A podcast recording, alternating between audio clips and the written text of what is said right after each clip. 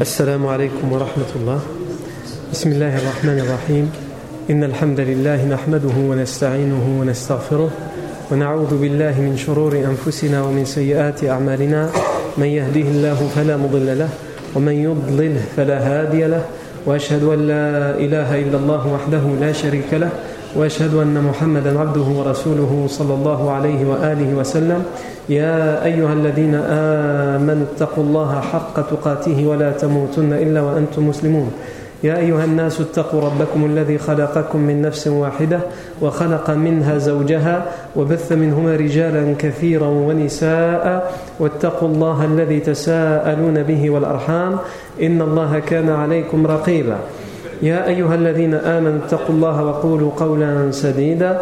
يصلح لكم أعمالكم ويغفر لكم ذنوبكم ومن يطع الله ورسوله فقد فاز فوزا عظيما.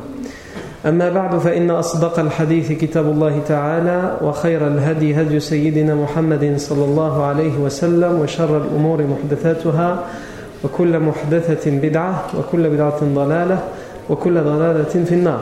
ثم أما بعد. On s'est arrêté la semaine dernière à rappeler, puisqu'on a repris maintenant euh, depuis euh, deux semaines euh, l'étude de la biographie du prophète Mohammed on s'est arrêté la semaine dernière au rappel des grands événements de la vie prophétique. On a rappelé depuis deux semaines tous les grands événements pendant ces 40 premières années de vie avant la révélation. Ensuite, pendant les 13 années, les 13 premières années après la révélation, c'est-à-dire la période mécoise. Et ensuite, on, on a aussi rappelé les grands événements de la hijra, comment la hijra s'est déroulée. On a rappelé la semaine dernière les grands événements de la hijra. Les grands événements de la hijra, ce sont d'abord les premiers à être partis, à être partis pour faire la hijra. Ensuite, il y a le rassemblement de Dar Nadwa par les polythéistes qui décrètent qu'ils doivent assassiner le professeur sallam. Le professeur est informé par Allah Azzawajal. Euh, et la nuit même, il part en compagnie d'Abu Bakr Siddiq, tout d'abord vers le sud pour euh, trouver refuge dans la grotte, dans la grotte de Thawr. pendant ces trois jours et ces trois nuits, il y restera, les trois premiers jours, trois premières nuits. Les polythéistes euh, mettront tout ce qui est en leur pouvoir pour euh, retrouver ce qu'ils appellent les deux fugitifs rebelles. Ils les considèrent comme deux hérétiques, fugitifs et rebelles, et ils mettent leur tête à prix, euh, sans chamel, pour quiconque les ramènera, ou ramènera un des deux, mort ou vif. Alors qu'ils fouilleront partout et ils mettront, comme on a dit, leur, tête à prix, et donc tout le monde euh, se met à les chercher pour euh, avoir la rançon. Ils arriveront même, comme on l'a dit, jusqu'au pied de la grotte de Thawr, mais ils ne les trouveront pas. Allah les a protégés. Je ne reviens pas en détail, on a déjà parlé de tout ça, c'est juste pour rappeler. Ensuite, le prophète sallam quittera la grotte, la grotte Afwan pour se diriger euh, tout d'abord vers le sud, comme s'il part vers le, le, Yémen, mais ensuite il tourne euh, vers euh, l'ouest et il va longer la côte vers le nord pour aller vers Médine et ensuite il quittera la côte pour aller vers Médine. Sur son chemin, il fera une pause chez Oumou Marbad. Ensuite, euh, il sera rattrapé et retrouvé par un, notable de la tribu des Bani Moudlij, Suraq ibn Malik, qui finira par être de son côté. Ensuite, juste avant d'arriver à Quba, c'est le chef des Bani Aslam accompagnés de plusieurs dizaines de combattants qui, se dresseront face au professeur sallam, mais au final, au terme d'un dialogue, ils finiront par s'allier au prophète Mohammed. Le prophète arrive à Quba, il y arrive un lundi et il repart un vendredi. La première, parmi les choses qu'il va faire à Quba, c'est qu'il va inaugurer la première mosquée de l'islam, qui est la mosquée de Quba, qui existe encore aujourd'hui même si évidemment elle est plus comme elle avait été inaugurée par le professeur sallam. C'était une petite, euh, toute petite mosquée, aujourd'hui elle, a bien grandi, mais en tous les cas c'est bien la mosquée de Quba, la première mosquée qui a été inaugurée par le prophète Mohammed sallallahu alayhi wa sallam. Ensuite le vendredi il priera son premier Jumu'ah sur son chemin vers Al-Madina et ensuite il arrivera le vendredi soir dans le quartier des Bani Najjar où il sera hébergé pendant quelques temps euh, chez Abu Ayyub al-Ansari. Et ensuite, le professeur sallam va mettre en place trois premiers fondements à Médine. Premier, construction de la mosquée. Je ne reviens pas dessus, on a déjà expliqué pourquoi c'était important que la première chose que le professeur me fait à Médine, c'est qu'il construise la mosquée. Deuxième chose, le professeur sallam fraternise, il met en place la fraternisation. Il fraternise entre le muhajiroun et l'Ansar, les musulmans de la Mecque qui ont émigré, qui se retrouvent sans plus rien à Médine, et les Ansar, les partisans des compagnons de Médine. Troisième chose, le prophète sallallahu alayhi wa sallam met en place un pacte entre les différentes populations qui vivent à Médine. Et nous, on n'a pas encore parlé de ça.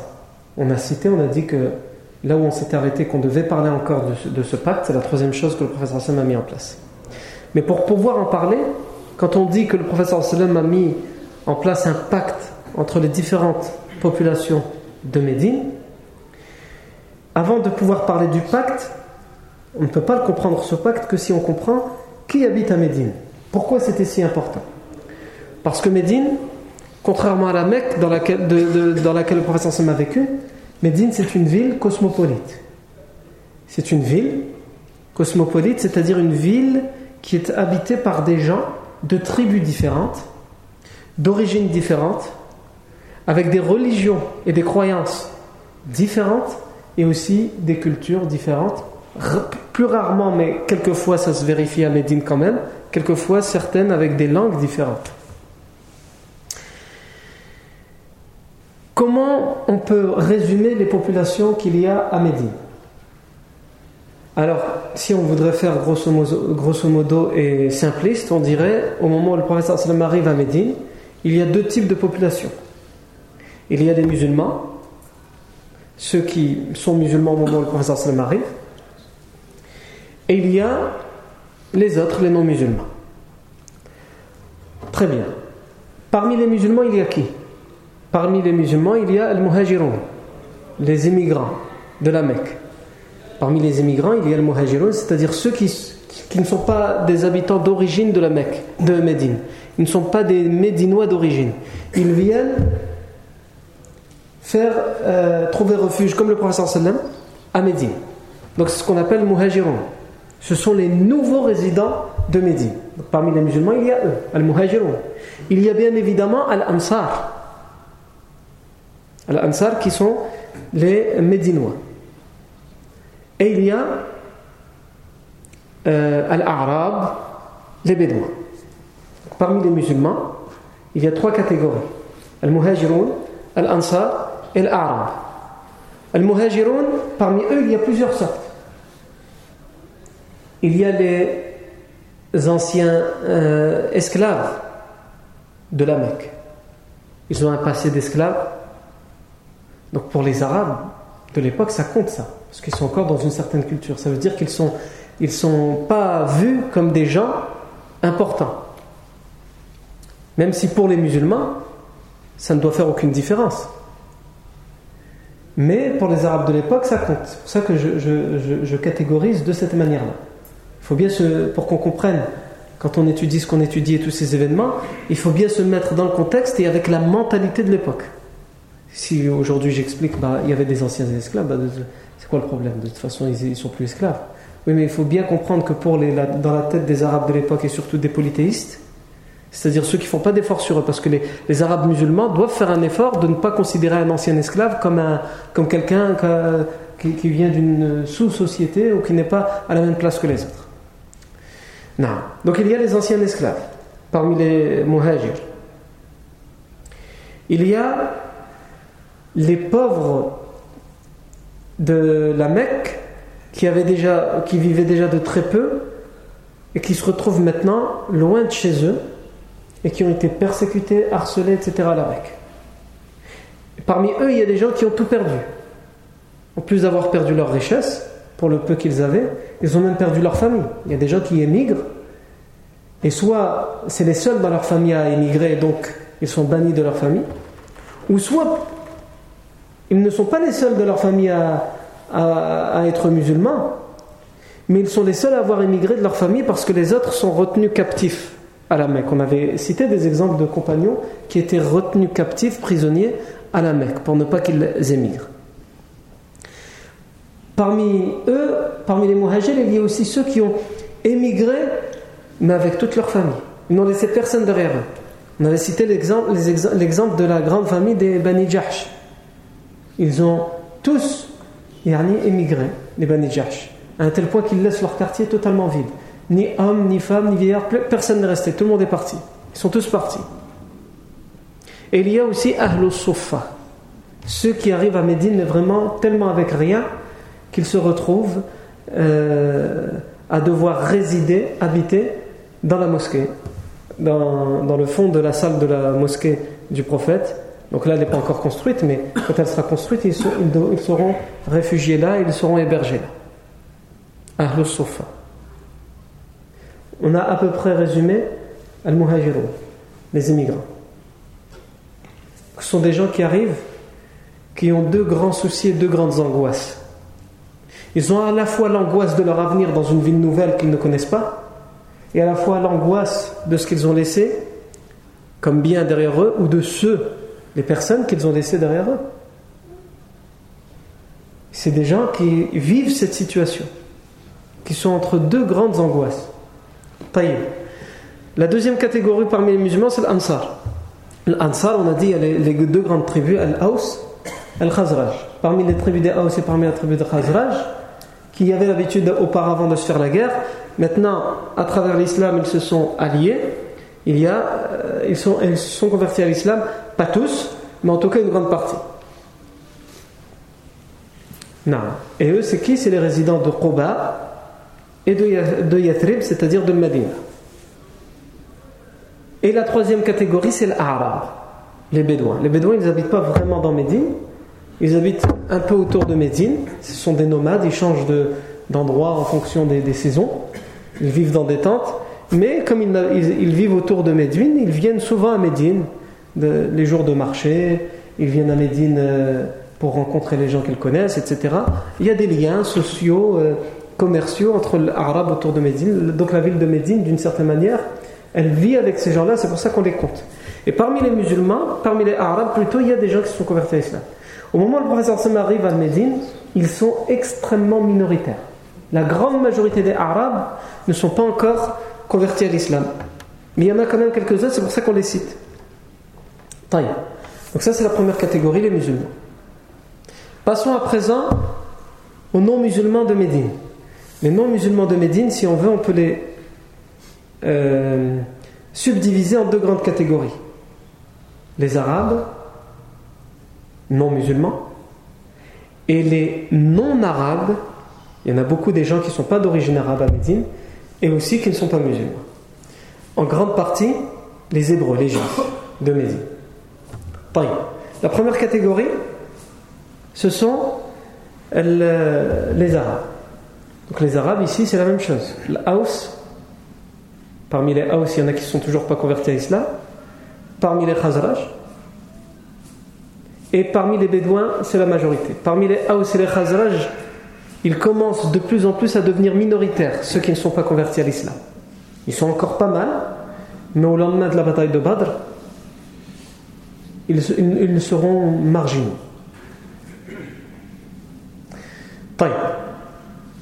Donc, le Al-Khazraj, et il y a des gens qui n'existent pas encore, mais dont on peut parler tout de suite et on y fera référence plus tard, c'est al-munafiqun, les hypocrites. C'est qui les hypocrites? Ce sont ceux qui vont se convertir à l'islam de façade. Ils vont faire semblant de se convertir à l'islam, juste pour faire comme tout le monde, et surtout pour pouvoir rester à Médine, pour pouvoir ruser contre l'islam, contre le prophète Mohammed et contre les musulmans de l'intérieur. Puisque tant qu'ils disent qu'ils ne sont pas musulmans, évidemment, les, musulmans vont se méfier d'eux ou de leurs opinions, puisqu'à chaque fois ils sont là, ils sont, ils sont hostiles à l'islam. Le problème, c'est pas d'avoir une opinion et de, ne pas être musulman, le problème, c'est d'être hostile à l'islam. quand on sait, quand tu montres toute ton hostilité à l'islam, ton avis en, tant que musulman, je ne le prendrai pas en compte.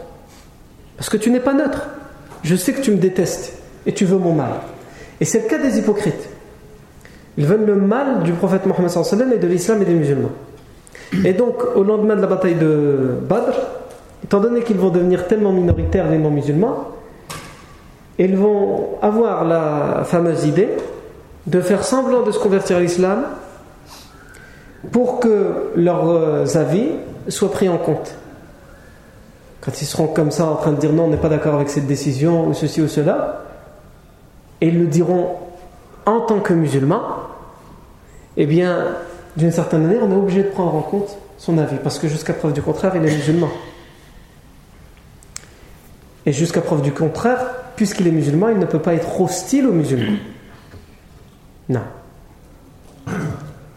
Et donc ils pourront mieux, euh, mieux mettre en place leur hostilité contre l'islam à l'intérieur de l'islam. Mais s'ils restent non musulmans et disent non, on est contre vos décisions et on va se révolter contre ces décisions, etc., etc., etc., tu n'es pas musulman, ne te concerne pas ces décisions. Qu'est-ce que tu viens faire ici? Tu n'es pas musulman, tu n'es pas obligé de les mettre en application, nos décisions. C'est pour les musulmans.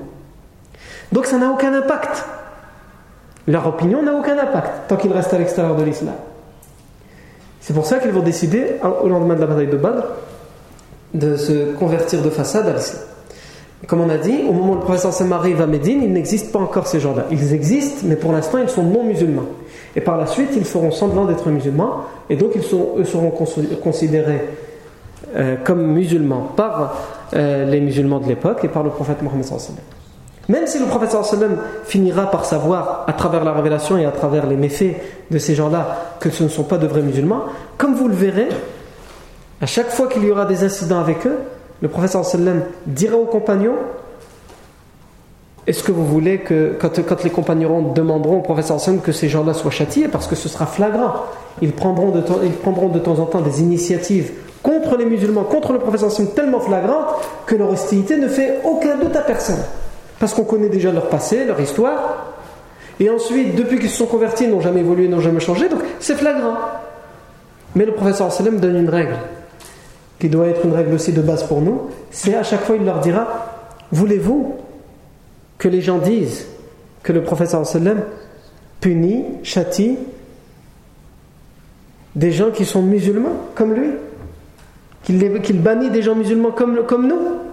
Vous voulez que les gens disent ça parce que les gens, au final, c'est ce qu'ils diront.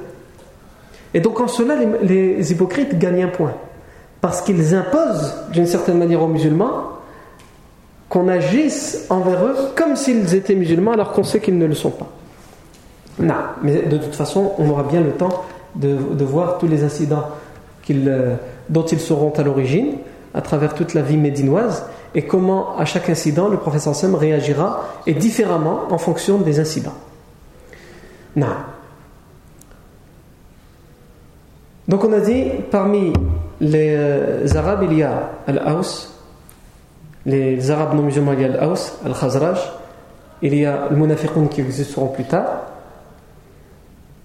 et il y a aussi Al-Arab, comme on l'a dit tout à l'heure pour les musulmans, les Bédouins qui vivent autour de Médine. Et là, au moment où le prophète arrive à Médine, à ce moment-là, ils sont toujours majoritairement non musulmans. Les Haus et les Khazraj, ils ne sont plus qu'une minorité non musulmans. Ils vont devenir bien, moins qu'une minorité au lendemain de la bataille de Badr, ils seront marginaux. Mais là, au moment où le prophète se marie, les Arabes, les Bédouins, eux, sont majoritairement non musulmans. Pourquoi? D'abord, parce que, comme on l'a dit, ils vivent à l'extérieur de Médine. Donc l'impact de l'islam l'islam a eu un impact direct dans la ville de Médine, il n'est évidemment pas le même sur les populations à l'intérieur de Médine que les populations à l'extérieur de Médine. Quand le professeur Salman a envoyé Moussab ibn Umayr, il l'a envoyé dans la ville de Médine. Donc les, populations de la ville de Médine ont été touchées directement par le travail, par la da'wah de Moussab ibn Umayr à l'intérieur de Médine. Mais les personnes extérieures, elles ont été touchées indirectement, de manière éloignée. C'est pour ça qu'ils sont minoritaires, les, Bédouins, à ce moment-là, être convertis à l'islam. Ensuite, pourquoi ils vont mettre du temps? Parce que les Arabes vont faire partie, alors qu'ils sont proches de la ville de Médine, vont faire partie de ceux qui vont mettre le plus de temps à se convertir à l'islam, parce que aussi leur euh, relation avec le prophète Mohammed n'est pas comme la relation euh, des gens de la Mecque ou des gens de Médine avec qui le prophète a vécu pour les gens de la Mecque et avec qui le prophète est en train de vivre avec les gens de Médine. Ils viennent de temps à autre. Ils vont être les, derniers à se réveiller avec les, les, gens qui se, convertiraient, qui se convertiront au lendemain de la libération de la Mecque. Aussi parce que, comme on l'avait déjà dit, les Arabes sont connus pour avoir des codes différents des gens de Médine. Et donc, pour faire da'wah à des gens comme ça, il faut comprendre leur code. La da'wah, c'est pas une façon de parler pour tout le monde, pour toute l'humanité, non. Le professeur sallam nous a enseigné, à travers ses faits et gestes, à travers toute sa vie, qu'il s'adressait aux gens en fonction de leur situation, de leur statut, et en fonction aussi de leur culture et de leur mentalité. Le professeur Sam s'est adressé aux chefs du monde, aux empereurs, aux rois, et il avait une façon assez officielle de le faire, comme on doit le faire avec les chefs d'État. Le professeur sallam s'est adressé aux esclaves, et il avait une façon de le faire.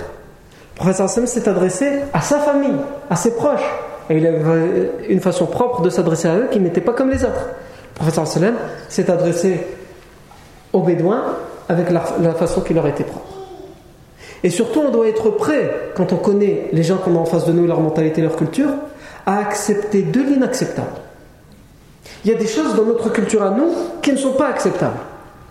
Mais c'est pas parce qu'elle est inacceptable dans ta culture qu'elle l'est forcément dans les autres cultures. Et le professeur Sam prenait en compte ça.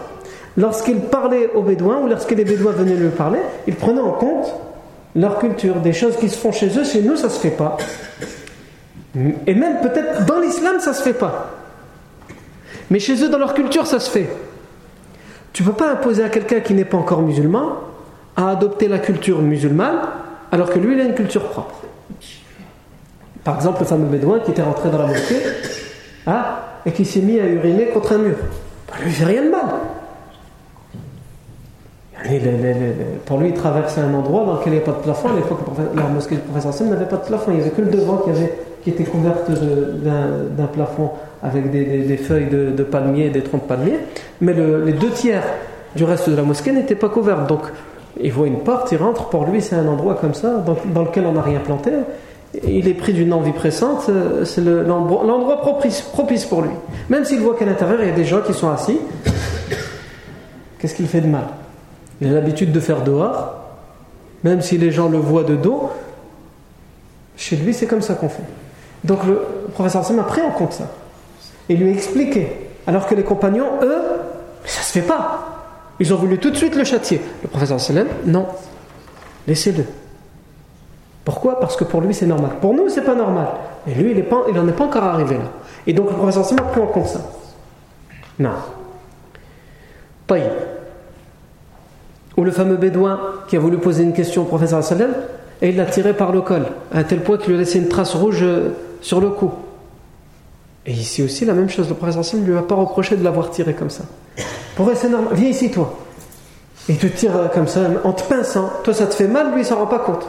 Il te parle et il est, il est très gestuel et tactile, et en plus de ça, dans ses gestes, il est euh, brutal. Il y a des gens comme ça de la campagne, il vient comme ça et te frappe. Parce qu'entre eux, ils ont l'habitude, quand ils parlent de se frapper, mais eux, ils ont des pectoraux. Ils travaillent à la campagne. C'est pas comme nous, s'ils nous met son cou sur la poitrine, khlas, on fait un arrêt cardiaque. Non. Donc chacun, il doit prendre en compte la mentalité, la culture de celui qui est en face de lui. Le professeur Sam le faisait. Et en particulier, on est dans l'obligation de le faire lorsqu'on le fait pour la religion, lorsqu'on est en train de faire da'wah. Tu ne vas pas appeler quelqu'un à l'islam. Tu ne vas pas appeler à l'islam un arabe, par exemple, qui ne serait pas musulman, comme quelqu'un qui, n'est pas arabe. Tu ne peux pas appeler à l'islam quelqu'un qui a côtoyé, qui a vécu, qui a grandi avec des musulmans. Il n'est pas musulman, mais il a vécu, grandi avec des musulmans. Tu l'appelleras pas de la même manière qu'avec quelqu'un qui n'a jamais vu l'islam et n'a jamais entendu parler des musulmans. Tout comme tu n'appelleras pas à l'islam une personne âgée, comme tu appelles un jeune à l'islam. Tu n'appelleras pas l'islam un intellectuel comme tu appelles quelqu'un qui n'est pas intellectuel, etc., etc. Chacun, tu dois savoir comment lui parler. Non. Et l'islam s'adresse à tout le monde. Donc c'est juste à toi de trouver les mots qui lui sont adaptés. Parce que l'islam a été envoyé pour tout le monde, il s'adresse à tout le monde. Tout le monde est concerné de manière personnelle individuelle et même plus. Il est concerné de manière intime par le message de l'islam. Donc quand tu parles et que la personne ne comprend pas, et il n'a pas l'impression que c'est pour lui ce message, c'est juste toi qui n'as pas choisi la bonne façon de t'adresser à lui dans l'aspect islamique, dans le domaine qui le concerne lui, qui est, touché encore plus que les autres par ce domaine. Non. Donc les, les Arabes non musulmans. Il nous reste à présent à parler des non-arabes musulmans. En grande majorité, et on ne citera que parce que c'est vraiment la grande majorité, les autres sont, ils sont marginaux. Il peut y avoir un ou deux chrétiens qui, qui a atterri à Médine, mais ça reste marginal. Il y a des euh, majous, ça reste très marginal. Et il y a des, euh, euh, des, des ceux qui ont gardé la, la religion d'Ibrahim, mais de toute façon ils se convertiront à l'islam à l'arrivée du prophète. Mais et encore une fois, comme on dit, ils sont marginaux. Par contre, ceux qui ne sont pas arabes d'origine, et encore que, ceux qui ne sont pas musulmans parmi les Médinois, majoritairement ils sont juifs. Au moment où le professeur sallam arrive, alors quand on, cite les juifs de Médine, on cite, trois grandes tribus que la plupart des gens connaissent les Banu Qurayza, les Banu Qaynuqa et les Banu Nadir. Il est important de comprendre que bien plus que ça, à Médine était juif. Mais ils ont été touchés par la da'wah du professeur avant son arrivée, ils se sont convertis. Selon même certains historiens, il y avait à fois dix tribus juives. Et au moment où le professeur arrive à Médine, il n'y en a plus que trois. Pas parce qu'ils sont partis, ils sont toujours là, mais ils se sont convertis à l'islam. Et ça, malheureusement, on n'étudie pas assez. Parce qu'il y a une façon erronée de présenter les juifs de Yathrib, de Médine, comme étant des gens qui ont toujours été hostiles et qui resteront toujours hostiles à l'islam. Non, ça, ça concerne la majorité des trois tribus Banu Nadir, Bani Qaynuqa et Bani euh, mais lorsque tu recherches bien dans l'histoire qui sont les juifs de Médine, d'où viennent-ils, où habitaient-ils, eh ben, tu te rends compte tout d'abord d'une chose. C'est qu'il y a deux sortes de juifs qui ont habité Médine. Il y a les arabes judaïsés et il y a les juifs arabisés. Il y a les arabes judaïsés et il y a les juifs euh, euh, il y a les juifs arabisés et les arabes judaïsés. Les arabes judaïsés sont des gens qui étaient arabes, qui étaient même polythéistes, etc. Et par le fait que beaucoup de juifs habitaient là autour de Médine, ils ont été touchés par leur message. Ce sont des arabes qui sont convertis au judaïsme. C'est ce qu'on appelle les arabes judaïsés. Et il y a les juifs arabisés, ce sont des gens qui sont hébreux d'origine, mais qui sont installés là de père en fils depuis des siècles, et donc qui sont devenus arabes. Ils n'ont pas changé de religion, ils sont restés juifs mais ils parlent l'arabe comme les autres autour d'eux, même s'ils ont conservé pour les prières et tout ça l'hébreu. Et encore, on, les historiens nous disent qu'il n'y a qu'une des trois grandes tribus juives de Médine qui a conservé l'arabe dans euh, l'hébreu dans la prière. Les autres le faisaient en arabe. Ils ont adopté beaucoup de mœurs, beaucoup de cultures arabes, donc ils se sont d'une certaine manière arabisés, mais ils sont restés juifs. Mais avant que le, que le message de l'islam n'arrive à Médine, selon beaucoup d'historiens, on a dix euh, grandes familles ou dix tribus juives. Il y a celles, les trois qu'on qui vont rester juives par, par la suite les Bani Qaynuqa, Bani Quraïda et Bani Al-Nadir. Ensuite, et les autres, ce sont en vérité pas des tribus entières qui sont juives, mais des grands quartiers, des grandes familles, parmi des tribus arabes polythéistes qui sont juifs, comme les juifs de Banu Najjar. Banu Najjar, parmi eux, il y en avait beaucoup qui étaient juifs. Les juifs de Bani al-Harith, les juifs de Bani Auf, les, juifs de Bani Sa'ida, les, juifs de Bani Jushm, les juifs de euh, donc Bani Sa'ida, Bani Jushm, les juifs de Bani Aus et les juifs de Bani Thalaba. Il y en a sept parmi les grandes tribus arabes, parmi eux il y avait des, des familles tout entières, des quartiers tout entiers qui étaient devenus juifs depuis, de père en fils depuis des dizaines d'années.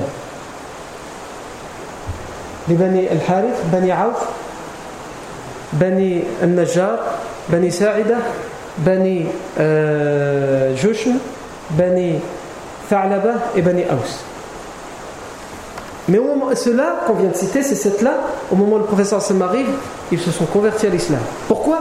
Parce qu'ils dépendent de tribus et donc ils ont suivi les règles tribales d'une certaine manière. Ils ont été, ils ont été impactés par la conversion de leur tribu. Comme leur tribu et leurs chefs et leurs notables se sont convertis, même si eux dans leur famille sont juifs, etc., ils ont été touchés directement par ce message et donc ils ont été convaincus et ont suivi leur tribu. Par contre, chez les Banu Nadir, Banu Qaynuqa, Banu Quraïda, eux ils resteront juifs. Mais c'est encore une fois une erreur que de dire ils resteront juifs et de s'arrêter là. Parce que parmi eux, évidemment, beaucoup de juifs vont se convertir à l'islam avant, et surtout au moment de l'arrivée du roi Sassan pendant les premières années. Et ensuite, la majorité restera non musulmane, comme on le verra pendant la période médinoise, il va finir par y avoir des incidents malheureusement entre ces tribus-là et le prophète Mohammed puisqu'il y aura un pacte de non-agression, un pacte de bonne entente qui sera euh, trahi par les Bani Quraïda, les Bani Qaynuqa et les Bani Nadir. Mais ça, on aura le temps d'y revenir, Inch'Allah. Il faut savoir que les tribus juives qui sont euh, à Médine, sans le vouloir, de manière indirecte, ont joué un grand rôle dans la conversion des Médinois à l'islam. Ils sont d'une certaine manière la première cause, le premier sabab, les juifs sont le premier sabab de la conversion des, Arabes de Haus et de Khazraj. Comment? Vous rappelez que quand on a parlé de la naissance du prophète sallam, on avait cité plusieurs textes, certains authentiques, certains faibles, qui montraient qu'il y avait eu des signes au moment de sa naissance qui étaient arrivés dans le monde, qui avaient été rapportés par des historiens, comme des éclipses et tout ça, comme le fait que des palais auraient tremblé, d'autres se seraient fissurés, etc. Au moment, la nuit de la naissance du prophète Et que certains historiens prennent ça comme un signe pour annoncer la naissance du prophète Mohammed Et on avait cité aussi que déjà à l'époque, donc il y avait des juifs qui vivaient à Médine et que des euh, euh, personnes importantes parmi les tribus juives, comme des rabbins, annonçaient ce mois-là la naissance du, du, prophète tant attendu. Il y en a par rapport à leurs écrits et par rapport à ce qu'ils voyaient, les signes qu'ils voyaient dans le ciel, ils disaient ça doit être cette année ou ça doit être ce mois-ci que va naître euh, le prophète que nous attendons tant. Et on avait cité quelques textes authentiques euh, parmi, ces, événements. Et c'est arrivé en particulier à Médine. Donc ces tribus juives, en fait, elles sont en train d'attendre le dernier prophète.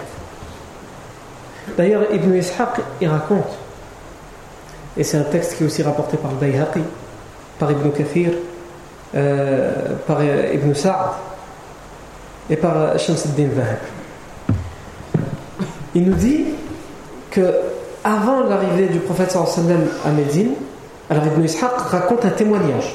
Ibn Ishaq, il a, beaucoup procédé comme ça, il prenait des témoignages de gens de son époque qui ont vécu au temps du prophète sallam ou qui avaient euh, entendu eux-mêmes des témoignages de personnes qui avaient vécu au temps du prophète sallam. Donc Ibn Ishaq il dit j'ai rencontré une vieille personne qui appartenait à la tribu des Bani Quraïda, mais qui était devenu musulman et qui raconte sa conversion. Donc c'est un juif de Bani Quraïda qui s'est converti à l'islam. Et il raconte sa conversion. Et il dit euh, Il dit Nous faisions partie des Bani Quraïda et nous étions un groupe de jeunes, adolescents, préadultes, au moment où le prophète est arrivé à Médine. Et il dit un homme, bien avant l'arrivée du prophète était venu s'installer chez nous et il venait de la région du Cham. Le Cham, ça englobe la Syrie, la Palestine, le Liban, la Jordanie, une partie de l'Irak. Un homme qui était un un rabbin juif qui vivait dans le Cham était venu s'installer chez nous à Médine. Ils disent, ils, racontent ça. Ce vieil homme qui est venu Ishaq a raconté il dit il est arrivé et alors que j'étais tout petit, donc ce vieillard il dit alors que j'étais tout petit, encore un jeune enfant, je me rappelle que les nôtres, dans notre tribu, dès qu'il y avait une période de sécheresse et qu'on manquait d'eau, que plus rien ne poussait, ils allaient voir cet homme. Parce qu'on le considérait comme pieux. Et lui-même il dit Jamais je n'ai vu. Donc il dit ça au moment où il est musulman, qu'il est un vieux musulman.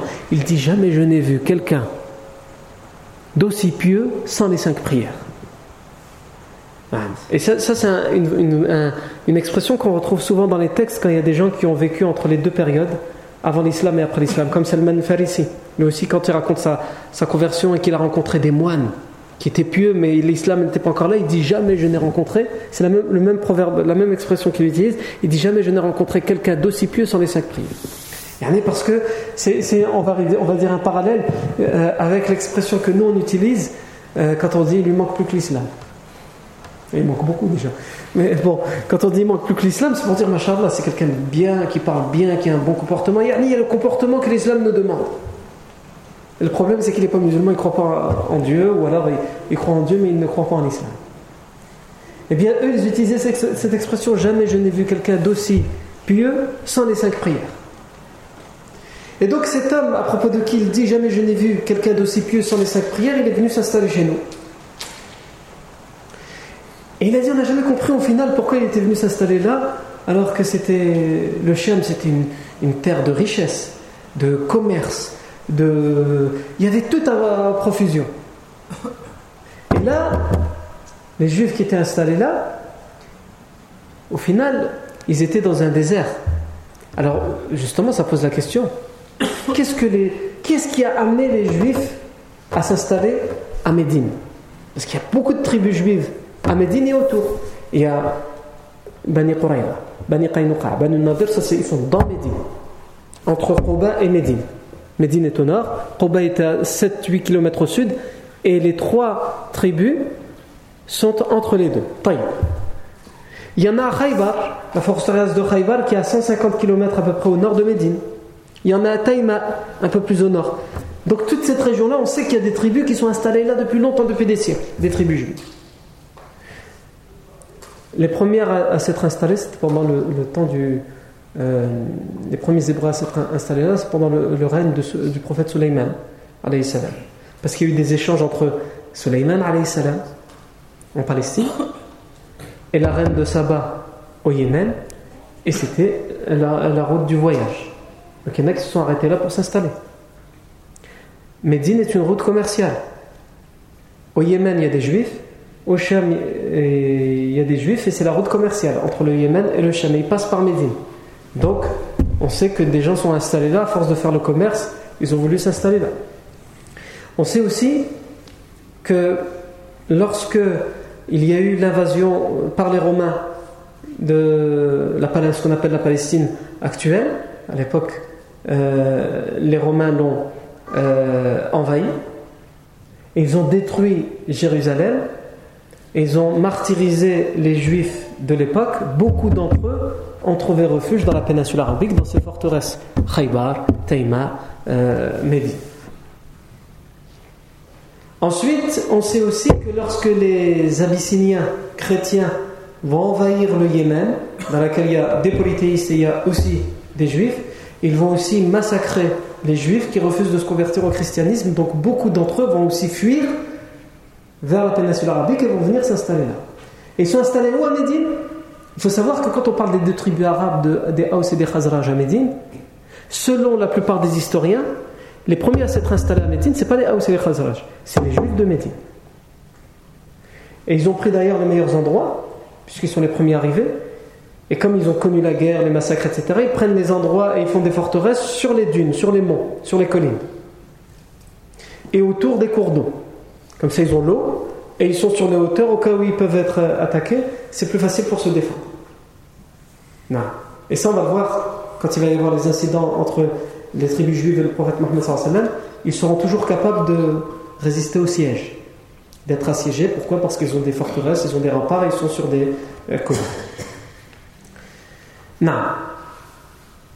Euh, bref, je reviens à ce que ce vieux de, des Bani nous raconte. Il dit quand j'étais enfant, un homme, un rabbin, quelqu'un que je n'ai jamais vu d'aussi pieux sans les cinq, euh, cinq prières, est venu s'installer chez nous. Et nous demandions pourquoi il s'était installé là. Il avait quitté la terre du Cham et à l'époque ça allait. Eux, quand ils se sont installés là, leurs, ancêtres, c'est parce qu'il y avait des guerres, des massacres, mais à cette époque-là, il n'y avait plus trop de problèmes. Donc ça allait. Et bref, il dit chaque fois qu'on avait une sécheresse, une période de sécheresse, que plus rien ne poussait, on allait voir ce vieil homme pour lui demander de demander à Dieu, d'invoquer Dieu, de prier Dieu pour qu'il nous donne la pluie. Et à chaque fois que nos parents, donc lui il était un jeune enfant, et à chaque fois que nos parents allaient lui demander cela, il leur disait Faites d'abord une aumône.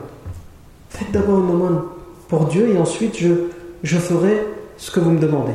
Et nos parents faisaient une aumône, chacun donnait un petit peu de quelque chose et il le donnait en aumône. Et là, le vieil homme se mettait à prier et à peine s'était-il euh, avait-il terminé sa prière quand voyait les nuages arriver et laisser la, pluie tomber Non. Ce qui nous intéresse dans ce texte, parce que certains l'ont affaibli, certains l'ont authentifié, je vous ai dit qu'il a rapporté Ibn Sa'd, Ibn Kathir, Ibn Ishaq, Ibn Hisham.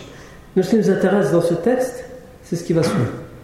S'il est authentique, il est authentique, mais de toute façon, il y a quelque chose, même s'il n'est pas authentique, qui est rapporté dans d'autres textes authentiques, donc il y a au moins une chose dedans qui est authentique. Il se mettait à pleuvoir. Il a dit, et lorsqu'il commençait à tomber gravement malade et qu'il sentait la mort arriver, il savait qu'il n'allait plus se relever.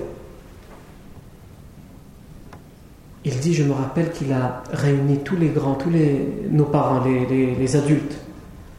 Et il leur a dit, ma min khamri wal khamiri ila wal Savez-vous ce qui m'a fait sortir de la terre du vin et du pain pour me faire atterrir ici, donc chez eux, dans la terre de la misère et de la faim? Savez-vous?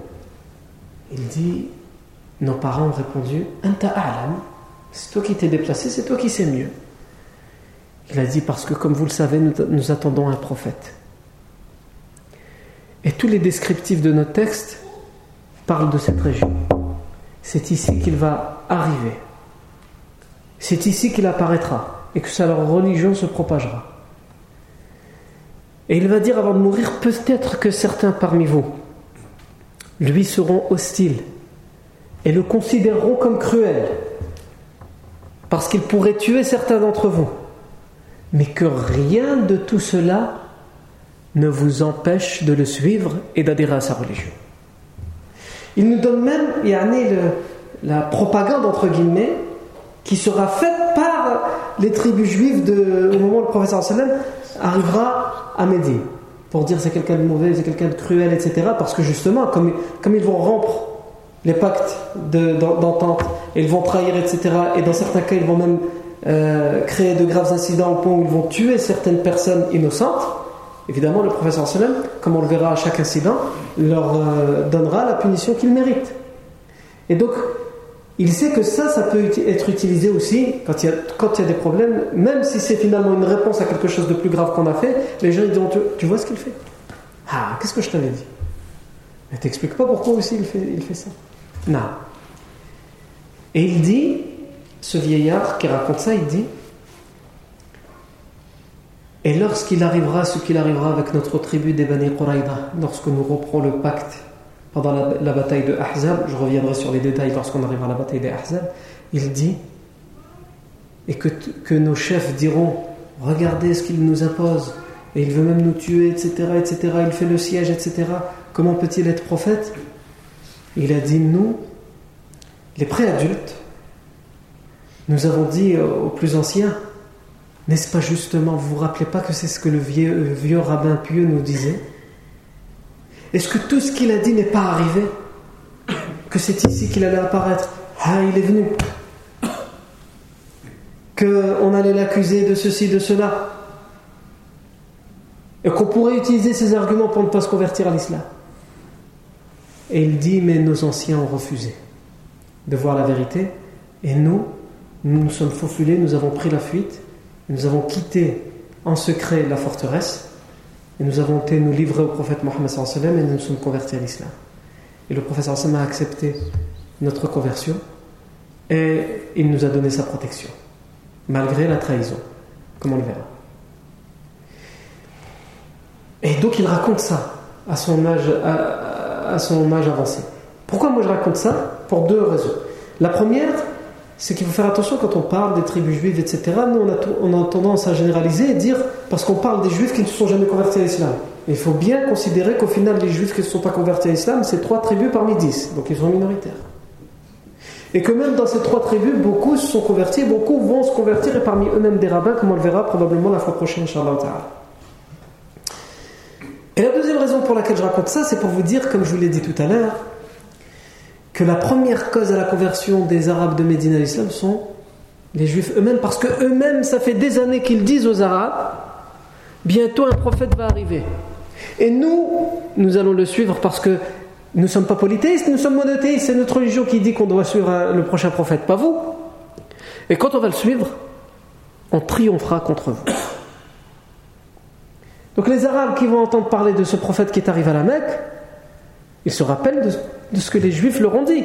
Et donc c'est ce qui va, entre autres, notamment, contribuer à leur conversion.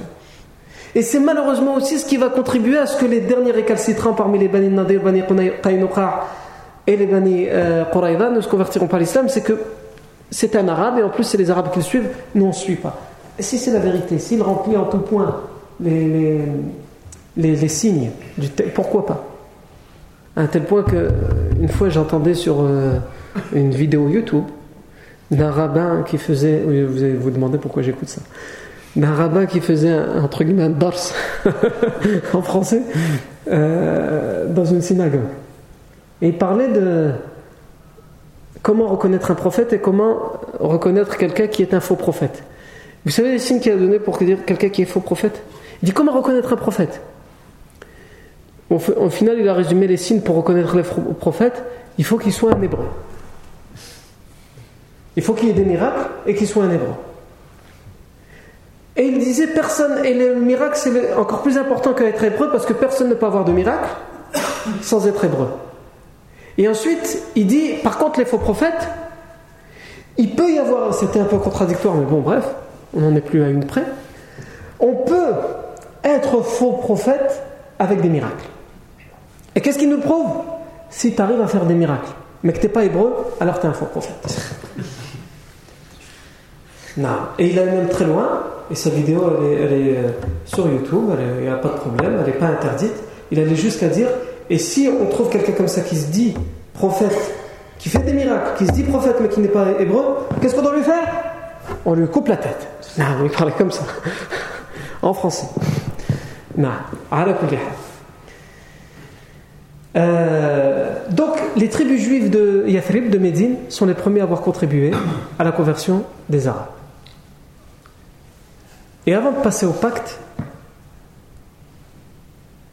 on montre comment, il faudrait montrer comment les tribus juives de Médine ont accueilli le prophète Mohammed et ensuite on pourra parler du pacte qui a été conclu entre le prophète les, les notables juifs, les rabbins juifs, etc., les chefs de toutes les tribus. Une personne, la personne la plus importante parmi les tribus juives de l'époque, le plus grand des rabbins, va quelques jours, quelques temps après l'arrivée du prophète se convertir à l'islam. Comment ça va se passer? Comment ça se fait que cette personne aussi importante va se convertir à l'islam? Et comment? Ça, c'est ce que nous verrons, la fois prochaine. Barakallahu pour votre attention.